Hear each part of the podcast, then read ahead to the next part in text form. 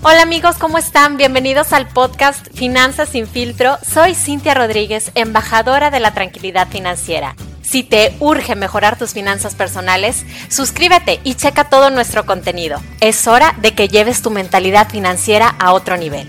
¿Estás listo? Comenzamos.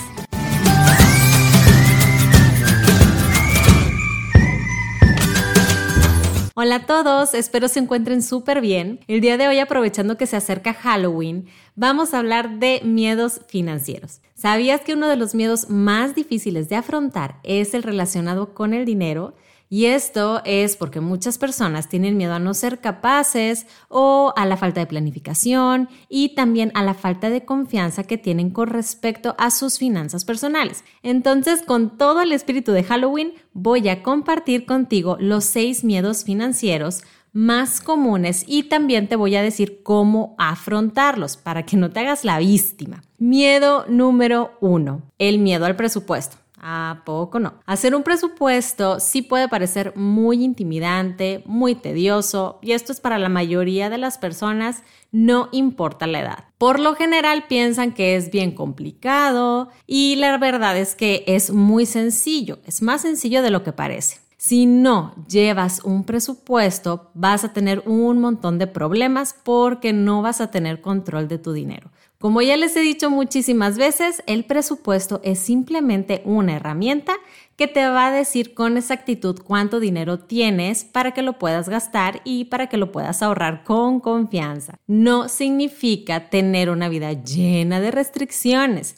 Más bien, te va a dar la libertad de que gastes en lo que realmente quieres. La mejor estrategia para enfrentar este miedo es comenzar con metas pequeñas. Esto significa que poco a poco vas a tener que hacer un seguimiento de tus gastos. O sea, que en vez de hacer un presupuesto anual o trimestral o mensual, vas a empezar por hacer un presupuesto para el día siguiente. Y luego en unas dos semanas vas a comenzar a hacer un presupuesto semanal. Ya con el tiempo vas a poder hacer sin ningún problema un presupuesto mensual y después igual y puedes aventarte uno anual.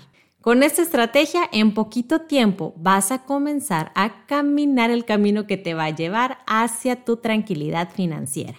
Miedo número 2. El miedo a ser honesto.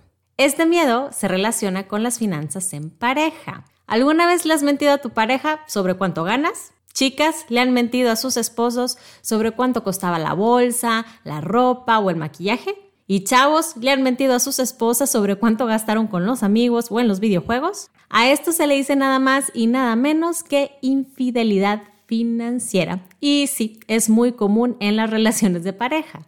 ¿Cuál es la mejor medicina? Pues ser 100% honestos. Ve a tomarte un café con tu pareja, hablen de la situación y de preferencia vayan a un lugar público para que no se vayan a estar gritando. Miedo número 3 el miedo a usar el crédito.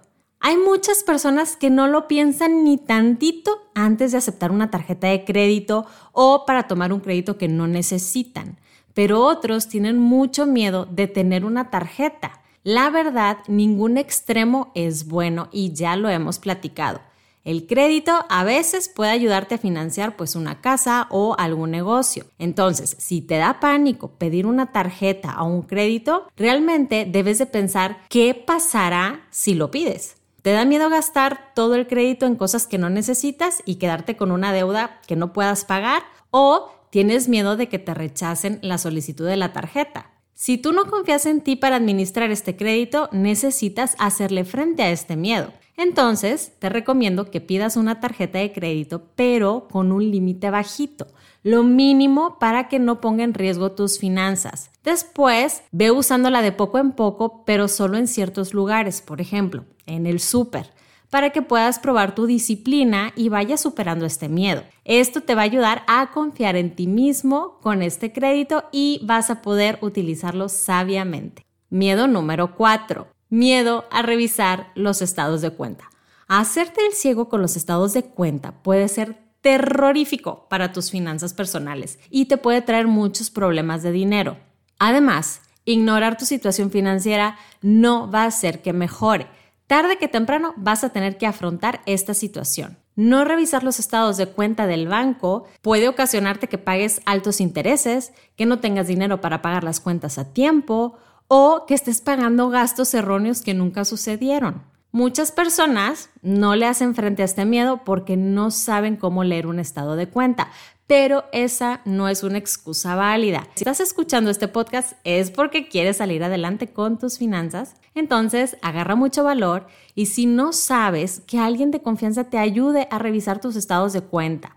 Solo así vas a poder entender en qué situación financiera estás y vas a poder tomar decisiones adecuadas para alcanzar tus metas.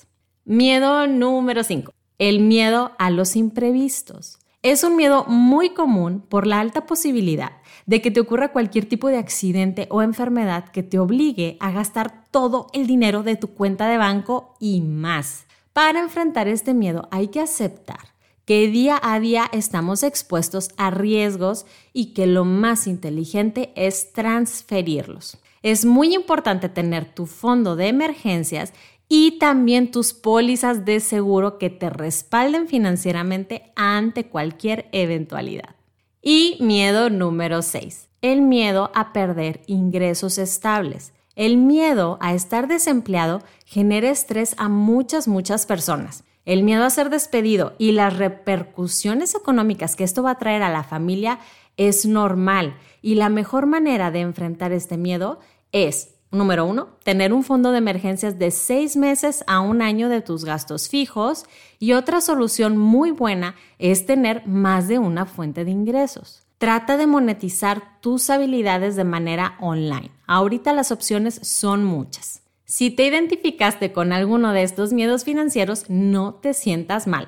La mayoría de las personas hemos sentido eso alguna vez en nuestra vida. Lo importante es hacerles frente y no dejar que estos miedos arruinen tu tranquilidad financiera.